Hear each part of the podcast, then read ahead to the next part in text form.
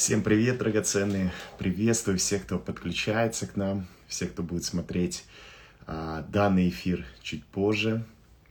А, приветствую вас всех, присоединяйтесь. Это будет замечательное время.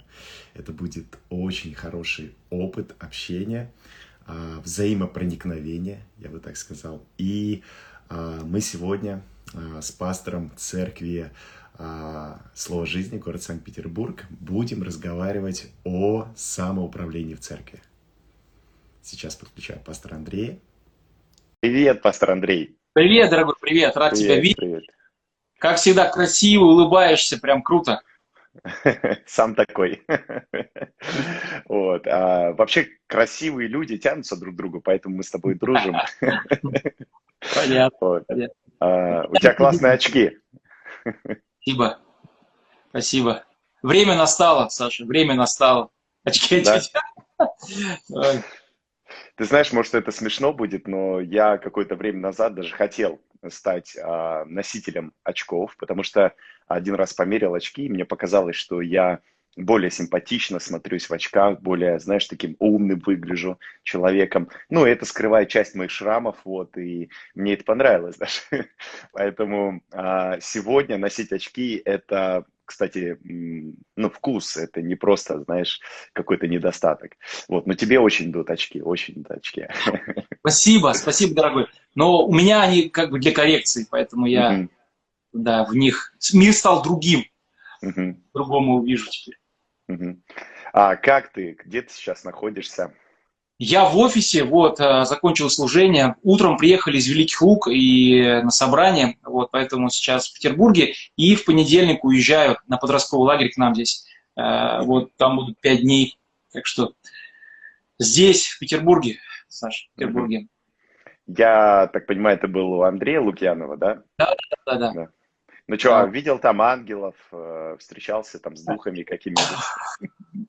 Я сегодня на детском увидел ангелов. Зашел к детям, а там пять ангелочков сидит, понимаешь? То есть я подумал, вот, Царство Небесное. Таковы их Царство Небесное. Поэтому Да, да, да, согласен с тобой, что э, ангелы это такие существа, которых можно увидеть везде, особенно Да. в детях. Да. Да. А, Андрей, дорогой, сегодня у нас с тобой достаточно непростая тема. А, Непростая, потому что она а, сегодня новая и еще не опробованная церковью.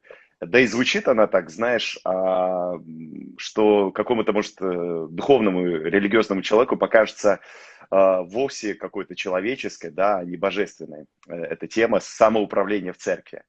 Вот, потому что я практически всегда слышал, что в церкви должна быть одна система управления, это теократия.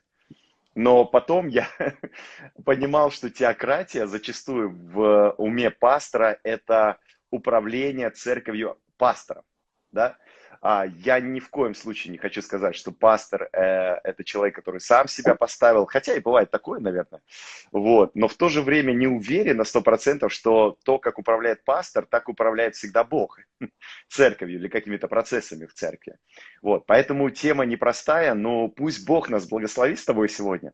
И особенно всех тех, кто нас слушает, чтобы а, услышали то, что мы действительно имеем в виду, а не то, что там у человека в голове выстраивается.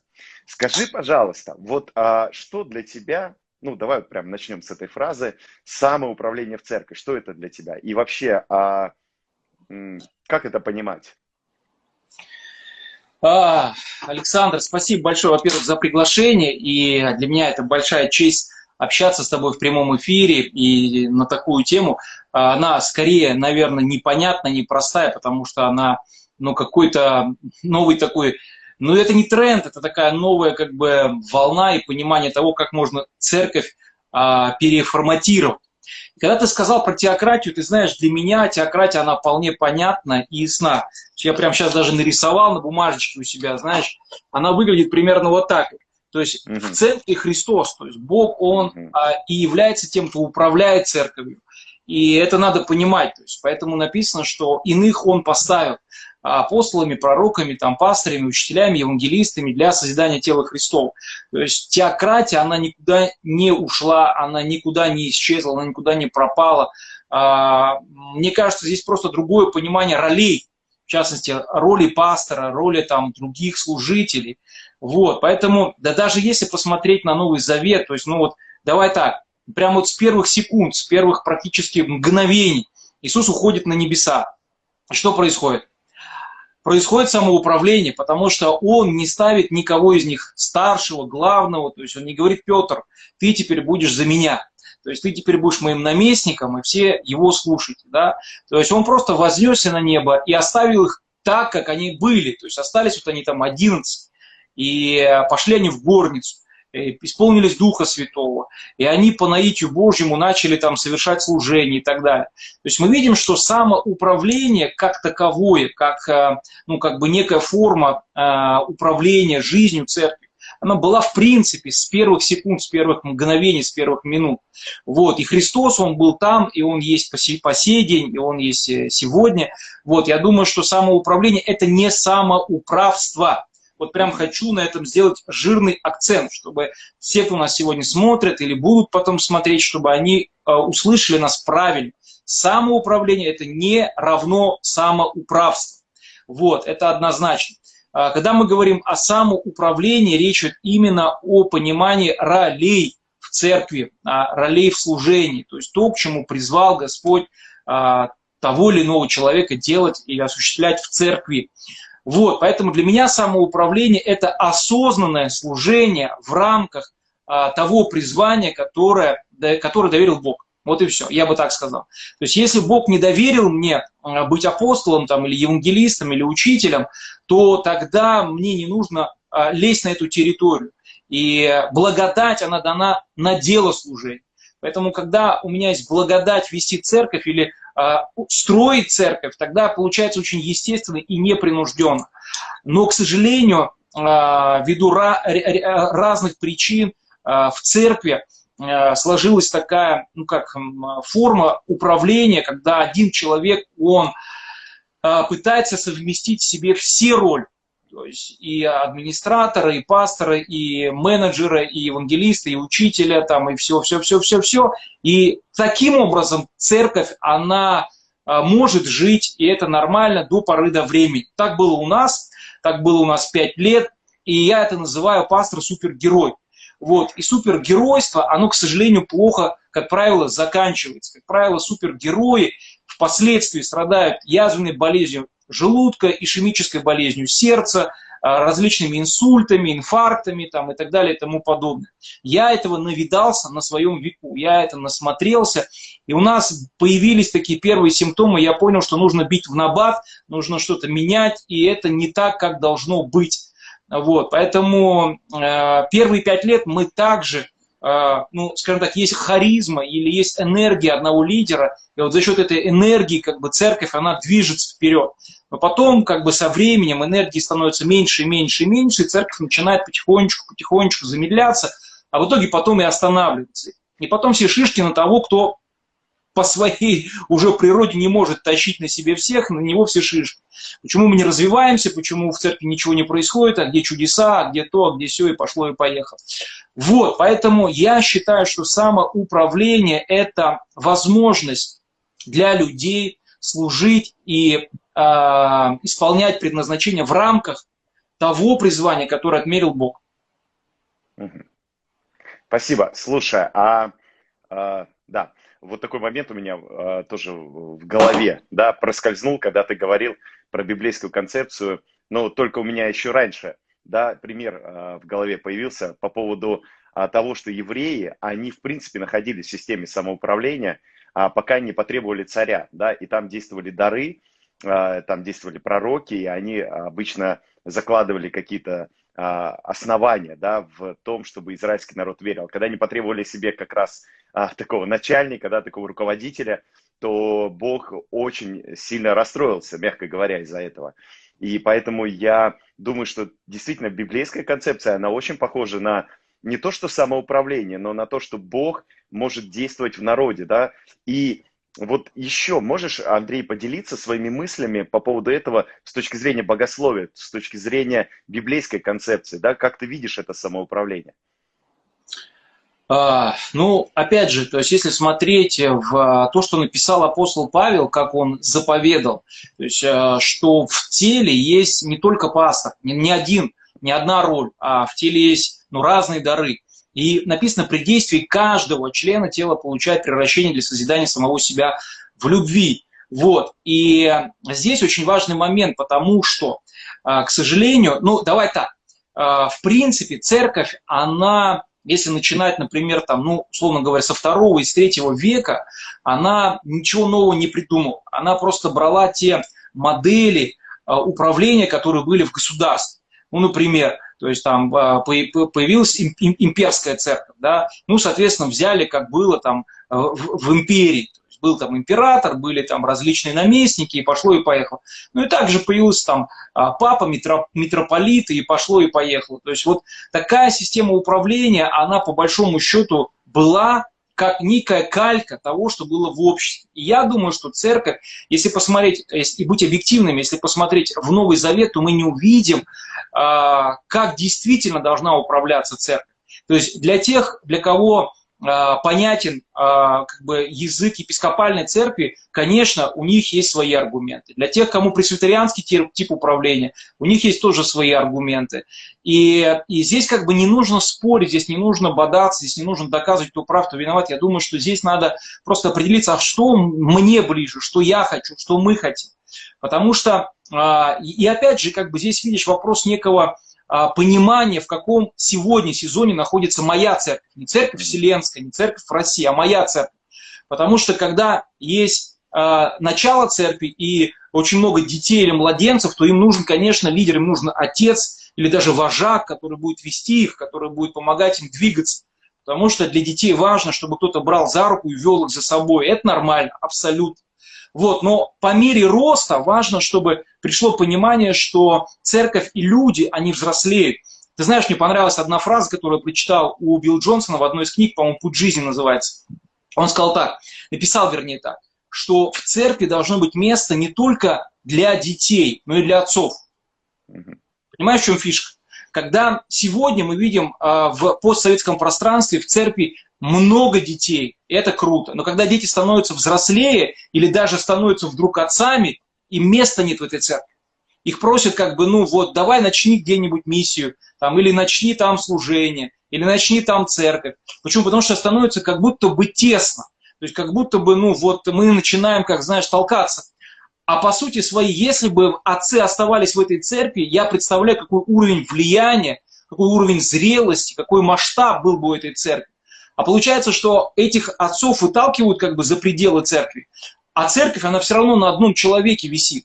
И это, знаешь, такое неудобоносимое бремя, которое постоянно подавлено.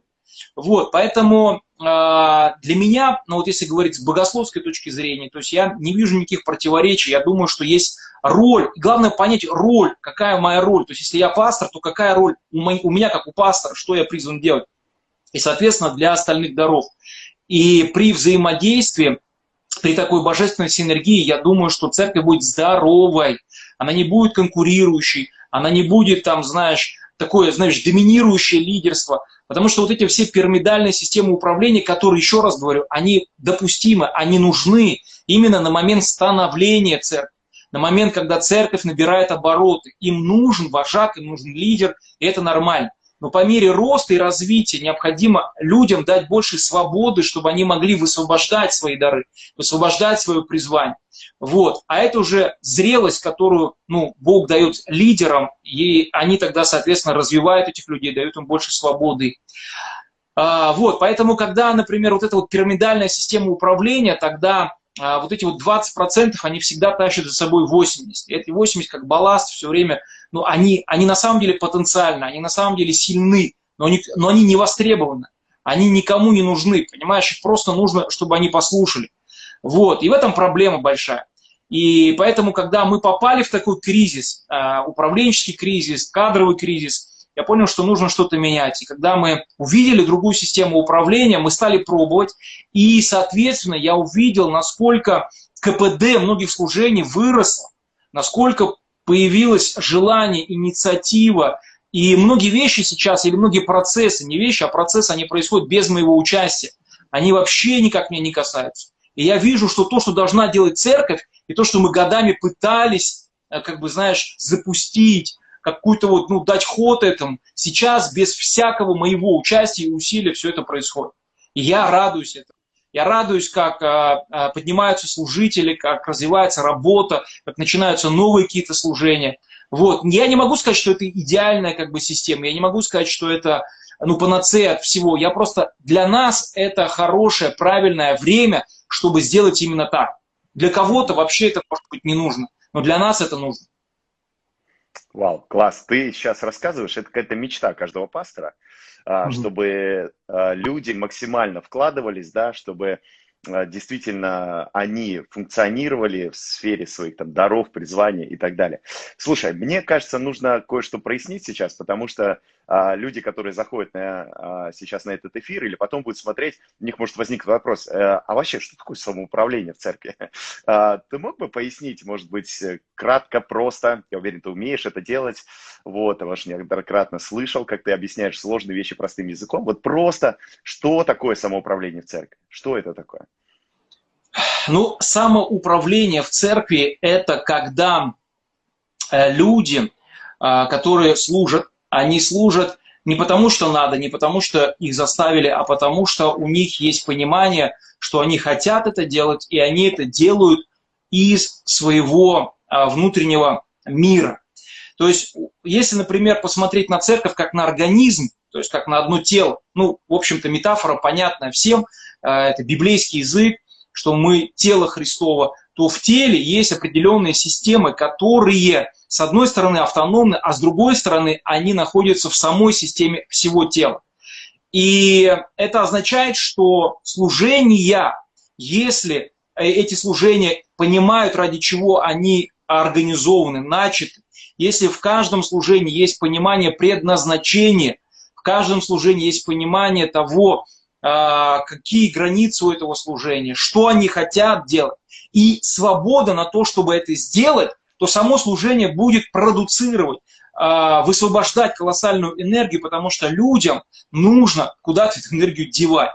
Вот. И поэтому а, для нас стало главным, это не мы ушли от такой иерархии авторитетов, мы ушли от того, что зациклено все на человеке. И вот приедет барин, барин нас рассудит. Барин сам увидит, что плохая избушка и велит дать лесу, думает старушка. Так устроено много церквей, когда э, ну вот ждут, когда придет лидер, и он скажет, что правильно, а что неправильно. А люди, которые на передовой, люди, которые занимаются непосредственно этим служением, которые лучше, возможно, даже чем пастор, могут сказать, как будет лучше в данной ситуации, они просто раз, э, руками разводят и ждут, когда приедет или придет какой-то помазанник и расскажет им, как служить. Хотя, по большому счету, гораздо будет лучше, если спросить у них, а вы как думаете, что будет лучше в данной ситуации, исходя из нашего видения и исходя из нашей миссии, то есть мы не строим церковь лебедь, рак и щука. То есть там люди думают, а, что для церкви будет хорошо вот это, а это будет хорошо вот так. Мы строим целостно. У нас в основе лежит видение и миссия, и наши ценности. И тогда каждый отдел, он исходя из этого, начинает ну, как бы молиться, думать, планировать свою работу так, чтобы это усиливало церковь. Вот. И таким образом все системы, они работают на то, чтобы видение, миссии, ценности были реализованы или воплощены.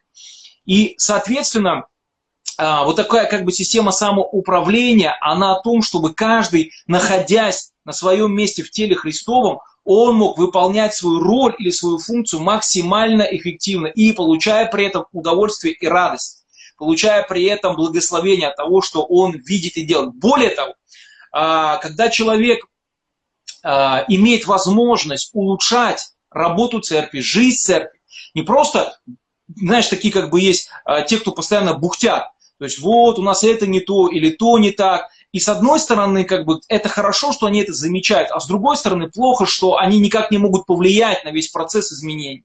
И поэтому самоуправление – это когда люди, находясь в служении или в церкви, они могут повлиять на то, чтобы церковь сделать лучше, то есть человек видит, что вот эта, ну, какой-то часть в служении, она требует улучшения. Он выносит это на обсуждение, в своем круге или в, своем, в своем направлении, или в своем, в своем департаменте. И они начинают вместе с командой прорабатывать это напряжение, находя наилучшее решение для церкви. И таким образом человек услышан. Таким образом, э, это напряжение, оно отвечено. И церковь, она в чем-то выросла. Поэтому самоуправление – это когда каждый человек, находясь в служении, он может влиять на то, чтобы церковь становилась лучше, она становилась сильнее, более целостной, более здоровой, более внимательной, более активной и так далее и тому подобное. Это возможность при действии каждого члена получать приращение. Это об этом. Угу. Не получилось Спасибо. коротко, прости.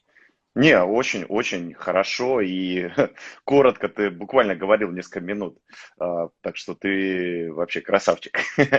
Может, я повторяюсь, но это правда.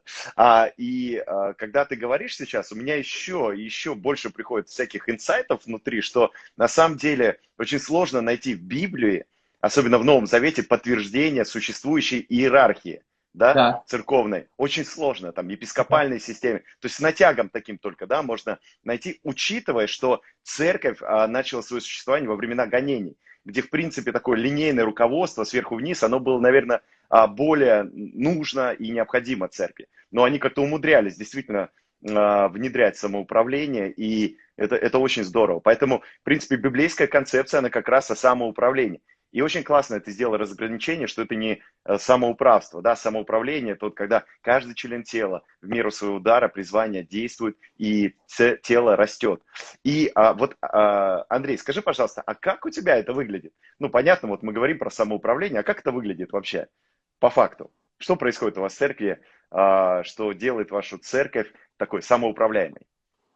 Ну, на самом деле мы еще в процессе, мы в пути, и, э, ну, во-первых, что мы сделали? Мы, мы всей командой, потому что есть такая, ну, не то чтобы ошибка, я думаю, что это просто, ну, такое представление, а видение, что видение должен приносить там пастор или там, там лидер, да, что он приносит видение, остальные его исполняют. И по факту, по факту, как правило, когда приходит кто-то с видением, оно не твое, оно его. И чтобы ему принести это видение мне, ему надо прям сильно постараться. То есть либо заставить просто всех к ногтю, чтобы ну вот просто взяли все и пошли, ну либо он крутой мотиватор, он просто так говорит, что все за ним бегут толпами. Но когда, э, но опять же, видишь, то есть мы, ну, мы как будто узурпировали Бога в том смысле, что как будто бы только пастор способен услышать Бога, а остальным как бы это не дано. Но ведь это не так. И когда, например, собирается команда пресвитеров, старейшин, лидеров, они вместе ищут Бога, они вместе размышляют о церкви, они вместе смотрят внутрь себя, они начинают, а, ну, как бы молитвенно размышлять, а что Бог хочет для этой поместной общины. Вот какую Он хочет ее увидеть. И когда вот из этих кусков у нас так было, мы на протяжении там трех месяцев мы просто молитвенно, мы собирали по кускам наше видение. Мы собирали по кускам миссию, ценности и так далее. И это очень сильно перезагрузило нас, потому что нам не хватало именно нашего видения, потому что у нас было видение слова жизни Москва, оно было хорошее, оно до сих пор хорошее, но мы взяли его, и как будто бы, знаешь, это не твой костюмчик, что ли, как будто бы не по тебе он шит. И когда мы родили это видение, это видение нас перезапустило. И тогда мы увидели, что нам необходимы новые мехи для того, чтобы влить новое вино туда. И мы, соответственно, прошли такую примерку самоуправления. Мы прожили это. И теперь по факту это выглядит так. У нас есть а, церковь как тело, как одно большое тело, как один организм, в котором есть свои системы, некие такие круги, в которых есть определенные роли у служителей в том числе. Например, есть пасторский круг, куда входит, а, может быть, 10 подкругов. Это пасторские служения, все, которые есть, это и пасторы домашние, группы пресвитеры, и э, подростковое служение, детское служение, молодежное служение. В общем, все, что связано с пасторским служением, входит туда. И у этого круга есть лидер, лидер круга. Ну, по, по факту это я. Я являюсь лидером этого круга. И у каждого в этом круге есть прописанные роли. То есть, что эта роль или роль, которую сегодня исполняет этот человек, что он обязуется, он берет на себя как обязательство делать. Это не я ему говорю, это он сам для себя прописывает. То есть я как пастор, я сам написал, что я как пастор обязую сделать. И поэтому, когда мне приходят и говорят, надо это, это, это, я говорю, простите, это не ко мне. То есть у меня вот есть конкретно то, что я обязую сделать. Я могу это делать, и это делать, и это делать, но это не моя роль. Вот, я, конечно, могу помочь, но по большому счету пришла свобода, потому что это осознанное служение, когда ты делаешь свое служение, исходя из предназначения. И, соответственно, у каждого круга есть понимание своего предназначения в рамках большого видения, большой миссии, которую церковь имеет сегодня. Соответственно, мы проводим еженедельные планерки. У нас есть совет церкви. И мы проводим еженедельные планерки на этом совете церкви. Каждую неделю мы собираемся с лидерами этих больших кругов, и каждую неделю мы проводим эти планерки. На планерках я планерки не веду, я в них участвую. У нас есть такая роль, которая называется так, фасилитатор. И эта роль, она как раз-таки создана для того, чтобы помогать вести планерки и достигать максимального результата, максимальных ответов для тех вопросов, которые возникают у каждого лидера в этих больших кругах. Соответственно, мы видим, что происходит в церкви. У нас есть определенные э, протоколы, которые ведутся еженедельно, и все вопросы, которые мы выносим на планерке, они прорабатываются и фиксируются. Они никуда не теряются. Соответственно, следующая неделя, когда мы встречаемся, эти вопросы, они у нас есть, и мы смотрим, насколько мы продвинулись, насколько эта цель была достигнута. Таким образом, мы все время улучшаем все, что происходит сегодня в церкви. И точно таким же образом в разных кругах проходят планерки, проходят встречи еженедельные, и все, что сегодня требует улучшения, развития, а, может быть, модификации и так далее, это происходит через вот такие оперативные встречи, оперативные планерки. Кроме того, у нас есть законодательный планер, когда мы встречаемся для того, чтобы совместно, не я один прихожу и говорю, мы теперь делаем так, так и так, а совместно мы вырабатываем правила, какие-то внутренние каноны, какие, ну, своего рода конституцию, как мы взаимодействуем, как мы делаем это или то, как мы улучшаем эти процессы. И таким образом мы постоянно совместно трудимся над тем, чтобы развивать служение церкви э, и внутри, и снаружи. Вот. И, и когда вот мы говорим о такой форме управления, здесь а, роль пастора, она не в том, чтобы а, прийти и выступить как бы, ну, такой умник, да, такой гуру, который все знает, и он может всех научить и наставить. Роль пастора – это поддерживающее лидерство. Когда пастор, он создает здоровую среду, безопасную среду, в которой люди могут думать, могут говорить, могут выражать свое мнение. И пастор, он поддерживает этих людей, чтобы они могли раскрывать тот потенциал, который есть у них. Вот. Поэтому роль пастора, она именно вести людей не жезлом железным, а идти впереди них и направлять их в ту или иную сторону. Вот, поэтому вот на сегодняшний день у нас это выглядит следующим образом. Опять же, мы в процессе. То есть мы работаем с тем, чтобы взращивать фасилитаторов, мы работаем с тем, чтобы масштабировать это по разным большим-большим нашим кругам и служениям. Вот, но потихоньку, шаг за шагом процесс идет, и это очень, меня, по крайней мере, это радует.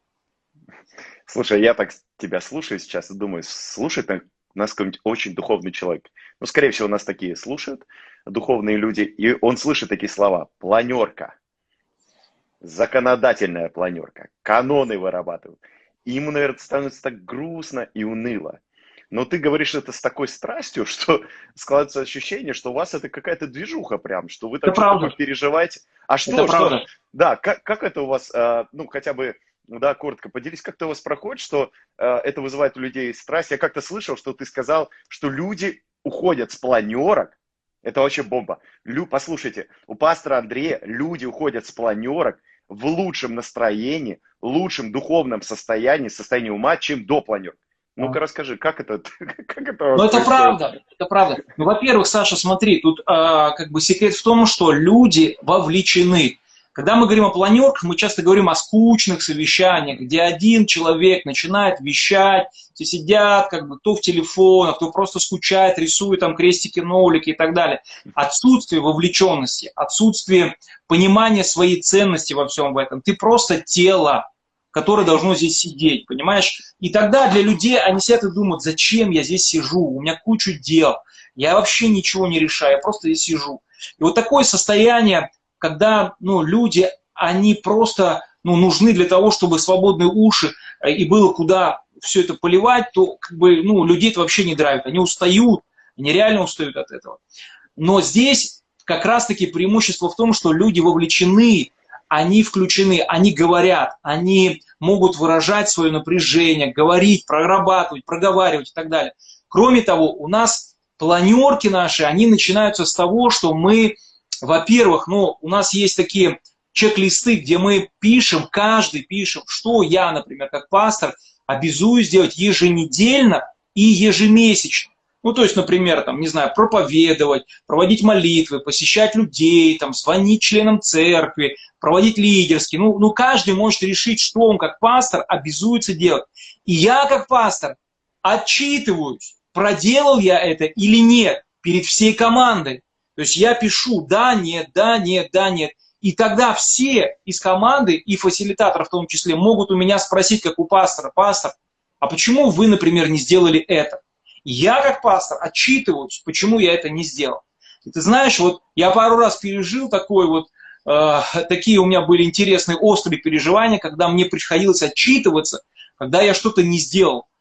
И мне больше не хочется этого. То есть, и поэтому меня это очень сильно как бы ну, стимулирует, чтобы это делать, чтобы ну, отвечать по своим обязательствам. И, соответственно, вот в таком контексте каждый отчитывается друг перед другом. Не передо мной, а мы друг перед другом. Мы как бы, знаешь, как такая некая взаимная подотчетность.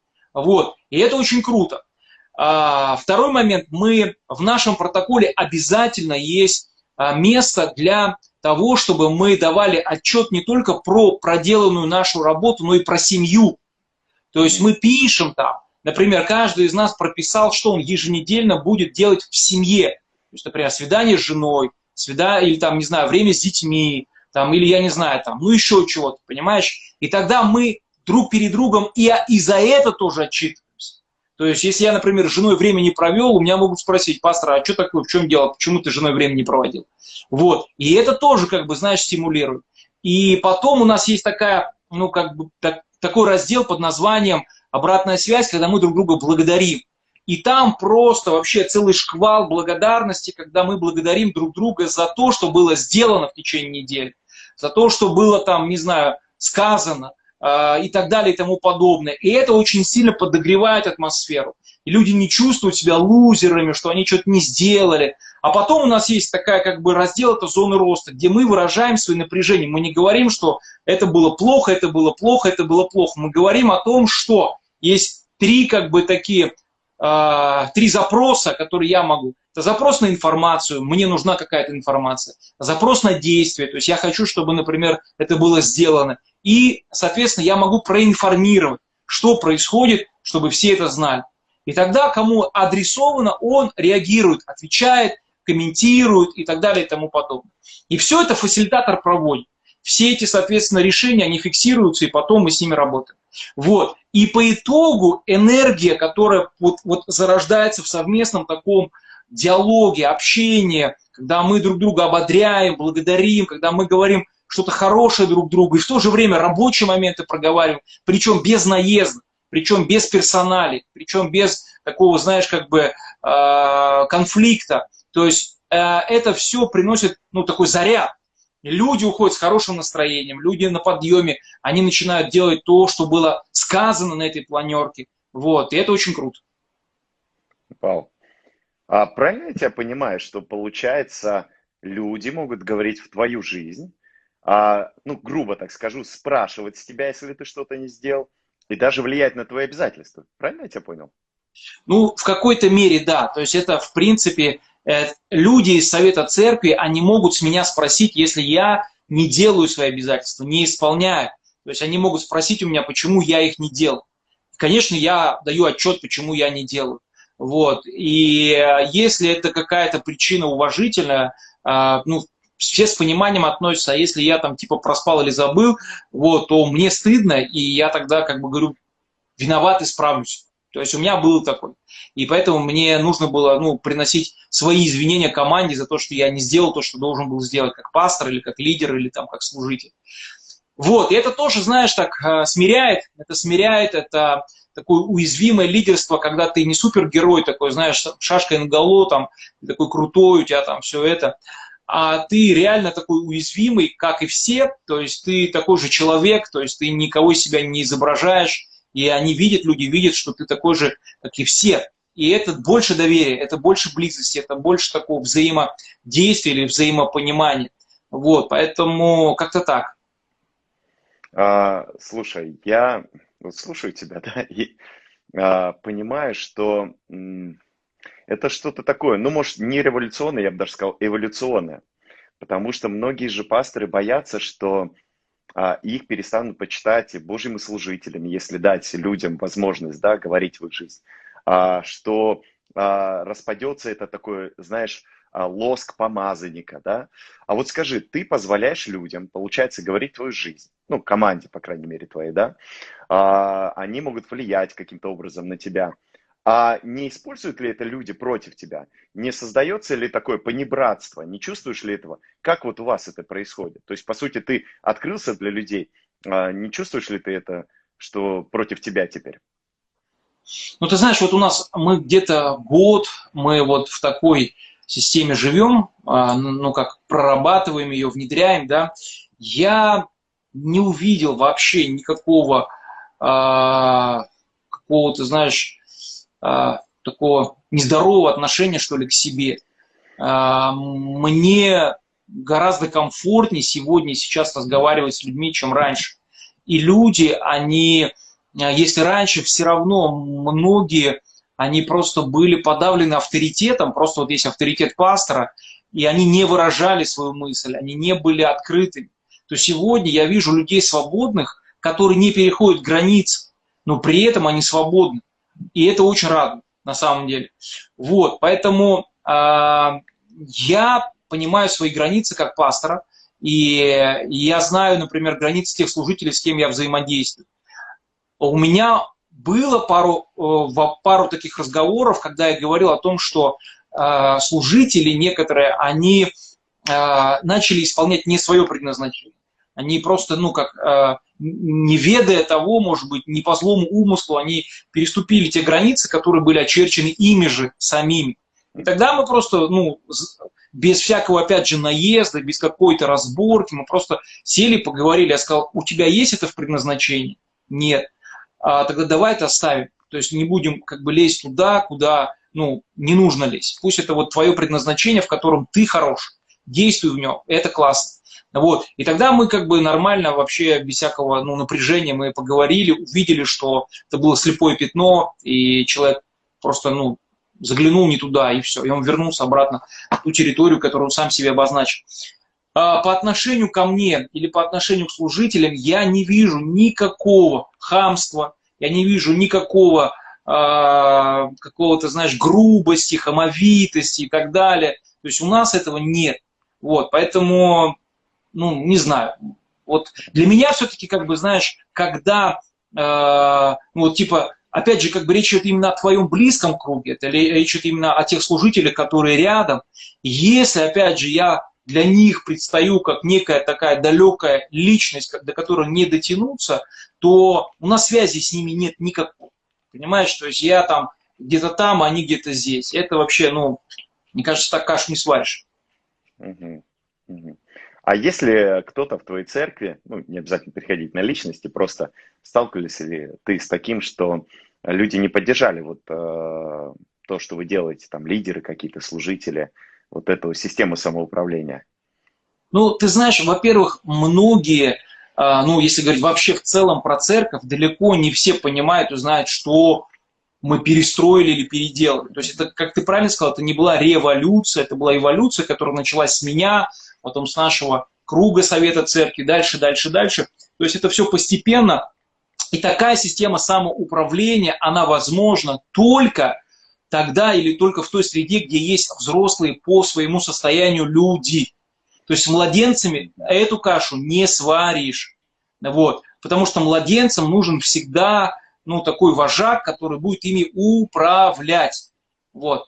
Они не творцы, они младенцы. Вот, это надо понимать. Это нормально. Поэтому вот мы еще за то, чтобы взращивать культуру взрослых людей. Чем, как помнишь, Павел писал, чтобы мы, мы не были по уму младенцами. Мы много говорим о духовном взрослении, но мало говорим о ментальном взрослении. О том, что люди по уму порой остаются младенцами. Вот, то есть что это означает? Это означает, что они не готовы брать ответственность, они говорят и не делают, ну и так далее, и так далее, и так далее. Надо им напоминать, перезванивать, еще что-то, ну куча всего. Вот. И почему? Потому что система так настроена, потому что их постоянно контролили, потому что никогда они не отвечали за то, что они должны были делать. Всегда им как бы говорили, ну ладно, Бог тебя там простит, ну ладно, ну ладно. И человек, он не взрослеет, он не берет ответственности за свое призвание, служение и так далее и тому подобное. Вот, поэтому такая система самоуправления, она начинает работать в культуре взрослых людей, когда мы говорим и мы делаем. То есть, если я сказал, значит, все понимают, я это буду делать. Если я это не делаю, значит, вопрос почему.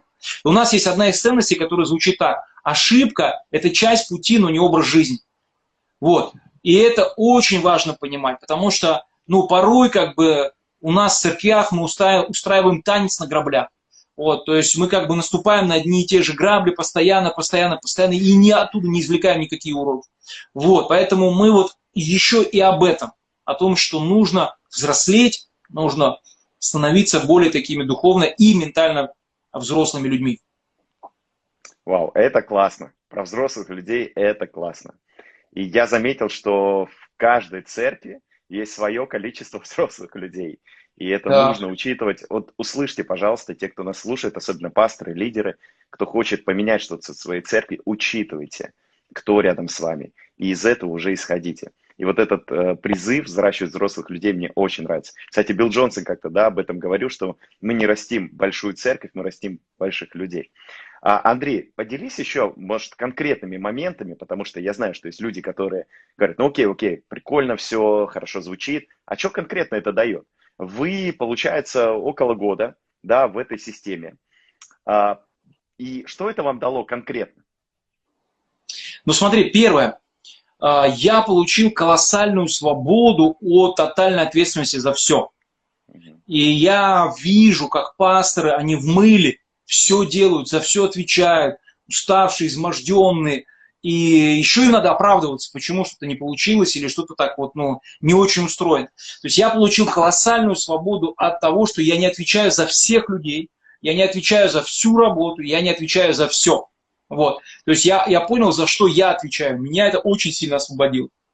Это первое. Второе. Когда мы прорисовали, прописали все наши предназначения, мы прописали все наши роли, свобода пришла и в головах тех людей, которые служат со мной рядом. Они поняли, что от них хочет Бог. Не я, а Бог.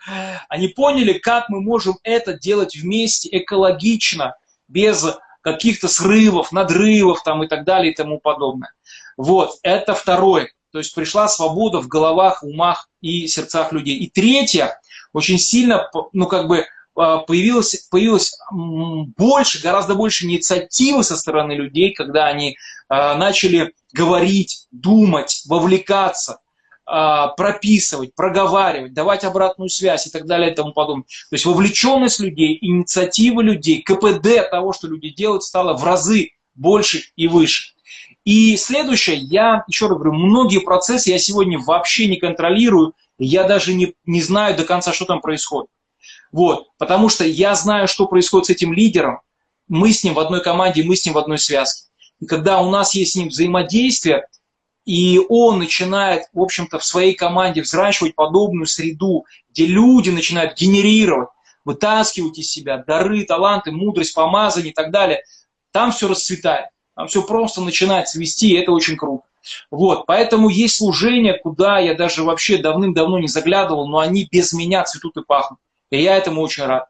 Вот, поэтому, э, если отвечать на твой вопрос, то вот минимум четыре такие, э, ну, четыре такие бонуса, что ли, которые мы получили. Это свобода от того, что я не должен делать, понимание того, что я должен делать или буду делать, и соответственно, роли понятные, и энергия, инициатива, ответственность, вовлеченность людей стала совершенно другой. Ага, спасибо. Слушай, а насколько тебе тяжело это все было ну, внедрять, встать Вообще на не тяжело. Вообще не тяжело. Ну, видишь, вопрос в том, что здесь э, сыграла такую роль все-таки это моя трансформация, которую я проживал вместе с тобой в процессе обучения. И это, с этого, в принципе, все началось. Если бы этого не было, то я думаю, что мои мозги бы не выдержали, не вместили бы это. Вот. А уже на эти мозги все стало становиться достаточно легко. Вот. Поэтому мне было несложно. Мне было несложно. Слушай, ну я тут недавно смотрел эфир с тобой, а, слежу за тобой потихонечку, и я узнал, Спасибо. сколько это стоит, твое обучение вот а, по самоуправлению, и я прям тобой восхитился. Я понял, что ты очень любишь свою церковь, и церковь действительно не просто решила у тебя а, ну, чему-то поучиться на каких-то курсах, а реально вложиться. И я понимаю, что вот эти все вложения приносят такой результат и в вашу церковь, и в твою личную жизнь. И меня это очень вдохновляет. Я еще раз убеждаюсь а, в том, что а, если мы что-то ценим, мы готовы, должны быть за это что-то отдавать, да, а не просто где-то там ухватить и думать, что это нас изменит. А, Андрей, у меня к тебе еще такой вопрос, да, это уже касается немного другого ответвления в христианстве, такого мистического, да, а, так называемого ответвления а, людей благодати. Ну, сегодня достаточно много появляется движений, проповедников, многие церкви начинают в этом двигаться. И а, я, поездив в такие церкви, служа там, столкнулся с тем, что пасторы иногда не знают, что делать. Ну да, то есть они открывают что-то для себя в плане мистического, да, такого опыта, благодати, свободы во Христе, выходят из какого-то законничества, и у них начинается такое, знаешь, больше самоуправство. То есть люди начинают кто куда, кто в лес, кто под дрова, вот, и дезориентированные иногда пасторы. Как вот ты считаешь, потому что я знаю, ты сталкиваешься с таким направлением, да, с такими тоже пасторами общаешься, вот, и а, как ты считаешь, вот эта система самоуправления может помочь таким вот церквям благодати, свободным так называемым церквям, мистическим направлениям, вот, соответствует она, эта система? А, ты знаешь, я думаю, что, во-первых, а, э, ну, если мы говорим именно про эту систему, мне кажется, важно понимать, что любая система, она должна быть под какой-то запрос. Если у пастора нет никаких запросов, то, что у него есть, его это устраивает, то тогда не надо ничего менять. Нужно просто наслаждаться тем, что есть. Вот. Если же пастору хочется ну, какого-то развития, ну, чтобы люди, они развивались, церковь росла там и так далее, то ему нужно, я думаю, прожить, пережить свою внутреннюю трансформацию не на уровне духа. То, что ты говоришь, это люди достаточно такие высокого духа, они прокачанные, то есть они там на небеса ходят там и так далее, с ангелами дружат. И это классно, это супер, но я не об этом.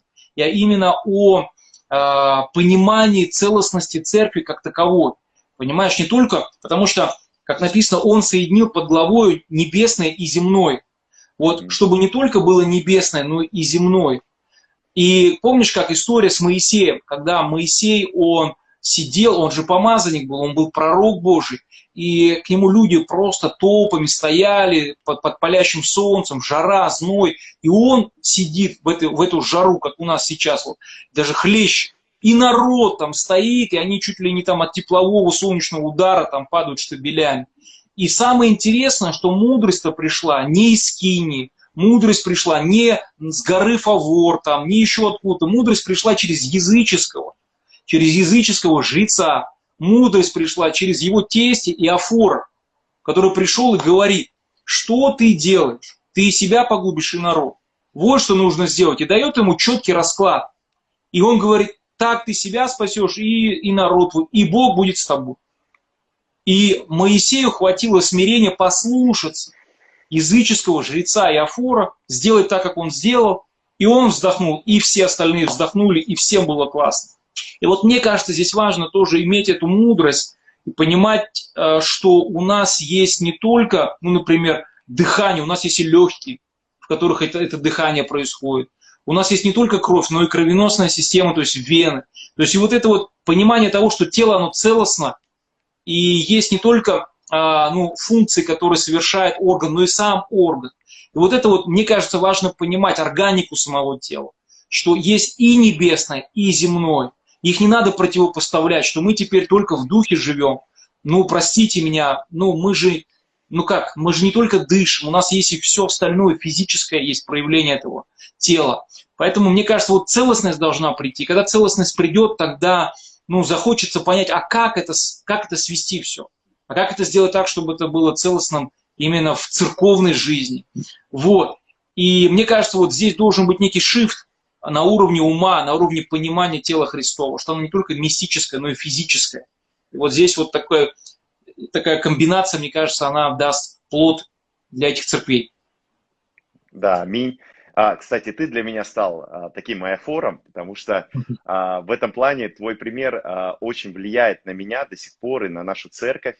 И а, я благодарен тебе за это. Я, кстати, как раз представитель такой церкви, которая движется в свободе, в культуре, да, свободы во Христе, а, так называемой. Мы очень много а, практикуем даров Святого Духа, движения в дарах. Ну, да, то есть я вот как раз представитель такой церкви. И однажды я понял, что церковь не растет, и люди не становятся ну, служителями, лидерами лишь от того, что мы движемся в духе. Вот. И тогда я стал молиться и а, обращаться к Богу и спрашивать, Бог, что делать? А как тогда взращивать лидеров, как служителей? Я-то думал, сейчас а, слепые глаза откроются, хромые из колясок встанут, и церковь вырастет в тысячную церковь. Не тут-то было, не тут-то было. И Бог мне показал, что есть любовь и есть мудрость, и они всегда сообщаются друг с другом. Поэтому ты знаешь, такой а, посланец мудрости для нашей церкви лично, и мы благодаря тебе тоже развиваем это направление. У нас, может быть, не так все быстро получается, но потихонечку получается. Поэтому спасибо тебе большое. Мы видим результат. Да, мы сами начинаем эти круги создавать, планерки поменялись. Мы видим больше активности у людей. Сейчас работаем над ценностями. Это такой, знаешь, такое прям приключение, путь. И да. а, я тоже сделал обязательства свои а, и написал предназначение, на все лидеры это сделали. И знаешь, мы так выдохнули прям, прям выдохнули, потому что ты понимаешь, вот она сфера твоей ответственности, вот что ты да. а, должен делать, а не то, что люди ожидают просто от тебя. С другой стороны, ты начинаешь требовать от себя то, что ты сам прописал, и не просто лениться. Поэтому это здорово, это ну, это удивительно. Я бы всем советовал. Я просто знаю, что а, у нас в церкви много подписчиков, да, а, те, кто и у меня подписчиков много, кто именно в церквях духа такого, да, мистических церквях. Друзья, послушайте внимательно, возьмите это на заметку. А, а, помолитесь хотя бы об этом. Это может вам помочь, вашим церквям, вашим организациям, вашим движениям. И а у меня еще вопрос, пастор Андрей. Скажи, пожалуйста, да. что бы ты посоветовал вот а, пастору, например, который а, сейчас смотрит нас, такой, вау, я бы хотел, что ему теперь нужно сделать, что ему, какие первые шаги стоит сделать а, в направлении самоуправления, а, в самоуправлении церкви, в этой системе? Что? Что, что? Ну, ты хороший вопрос задаешь, потому что, а, а, видишь ли, у нас нет а, опыта такого, чтобы, ну, сказать, вот, наверное, я бы посоветовал обратиться в такую-то церковь, и чтобы понять вообще, нужно это им или нет. Потому что я ни в коем случае не хочу, чтобы нас услышали превратно, что это прям вот, ну, типа, всем must have. Абсолютно нет. Абсолютно нет. Не нужно чесать там, где не чешется. Вот, то есть это как бы, ну, вот, э, вот мы, например, да, прежде чем мы начали что-то делать, мы прошли эту примерку самоуправления. И когда мы поняли, что нам это надо, мы это взяли. Поэтому я считаю, что никаких революций, никаких революций, друзья. Вот эволюционный путь, он правильный, он беспроигрышный, потому что это развитие от, сильне, от слабейшего к сильнейшему. Вот. И поэтому я считаю, что здесь, наверное, нужно во-первых, понять, если, ну, например, кокос не растет, то есть если затык, если какой-то вот, ну, системный кризис, нужно идти к тем людям, у которых есть результат, у которых есть плоды, у которых есть, ну, решения. Вот. И если вы хотите попробовать систему самоуправления или настройку подобную, то, ну, скажем так, можно, конечно, это посмотреть в светских компаниях, которые сегодня практикуют. Это, например, там Вкусвилл, это Буше, если говорю про российские компании. Это Вкусвилл, Буше, это Банк Точка, крупнейший банк в России, который работает по системе самоуправления, там 2000 человек. Это, это сотрудники, 2000 сотрудников. Кстати, а, владелец этого банка бывший баптистский пастор. Вот. И, ну, как бы можно, можно поинтересоваться, посмотреть, как они это работают. Если это вы, вы хотите сам, сами вот таким самостоятельным путем пройти. Если вам нужна какая-то помощь, ну, в, в какой-то консультации, то я открыт, и если я могу чем-то быть полезен, помочь, э, то я буду рад. Вот, но опять же, это должно быть сугубо, ну, как ваша инициатива. То есть, если вам это надо, у вас есть интерес, то мы абсолютно открыты, мы готовы служить, помогать, обогащать, делиться. То есть, это, я считаю, что это, ну, это, наверное, тот путь, которым стоит идти. Потому что все остальное, оно более по времени растянуто, более затратно. Мы прошли путь год, и это уже нам дает понимание того, что, что мы можем предложить, как мы можем ускорить путь для тех, кто, например, будет идти за нами или, может быть, вместе с нами. Вот, поэтому э, я бы, наверное, предложил вот, ну, выйти на связь, и если нужна какая-то консультация или помощь, то мы со своей стороны будем готовы поддержать или, может быть, проконсультировать. Вот. Круто. Там пастора, мой друг Слава спрашивает, что такое must-have. Э, пастор Слава, это не must-have, must-have. То есть буквально переводится а, должен иметь или да, обязан иметь это. так что вот тебе новое слово в копилочку. Очень хороший, кстати, пастор. Вот, я в свою очередь хочу сказать, я очень, пастор Андрей, благодарен, что однажды мы с тобой встретились в кофейне, когда учились на коучей, нашли а, общий язык а, благодаря кофе, вот, провели время вместе. Я благодарен Богу, что ты рискнул, приехал к нам, вот, а, побыл у нас, мы с тобой смогли поближе познакомиться, подружиться. И, конечно, я очень благодарен Богу, что когда в том году я был на выезде в Санкт-Петербурге, кстати, это был такой мистический выезд, такой, знаешь, духовный выезд, ну ты помнишь, да, какой я приехал, и тут я с тобой разговариваю, и я понимаю, вот оно, земное и небесное, и ты мне рассказываешь о ваших процессах, и это настолько сильно меня заряжает, заражает. И я помню, так захотел тебя пригласить. А, денег в бюджете мало, чтобы ты приехал.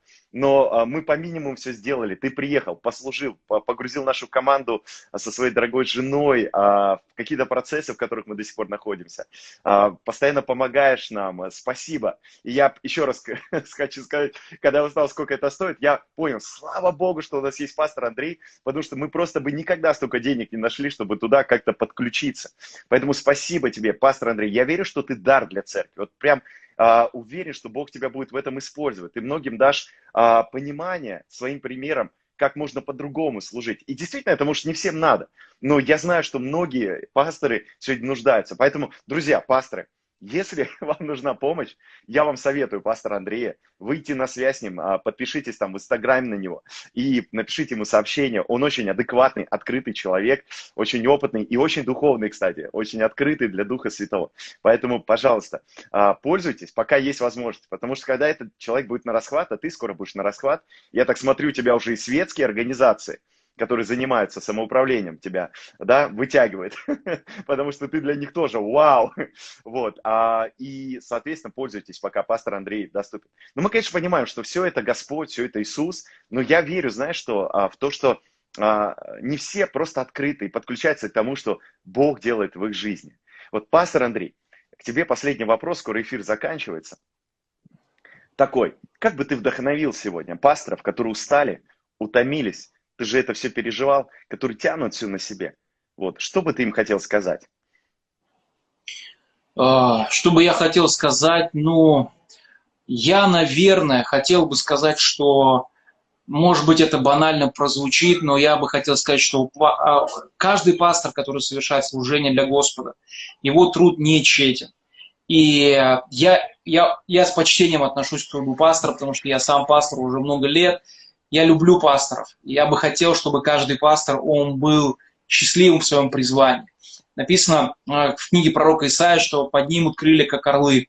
И орлы поднимают крылья, когда они, когда они ловят поток теплого воздуха, который поднимается с земли, и он поднимает их в небо. И вот этот теплый воздух, этот поток, я желаю, чтобы вы жили в потоке в этом.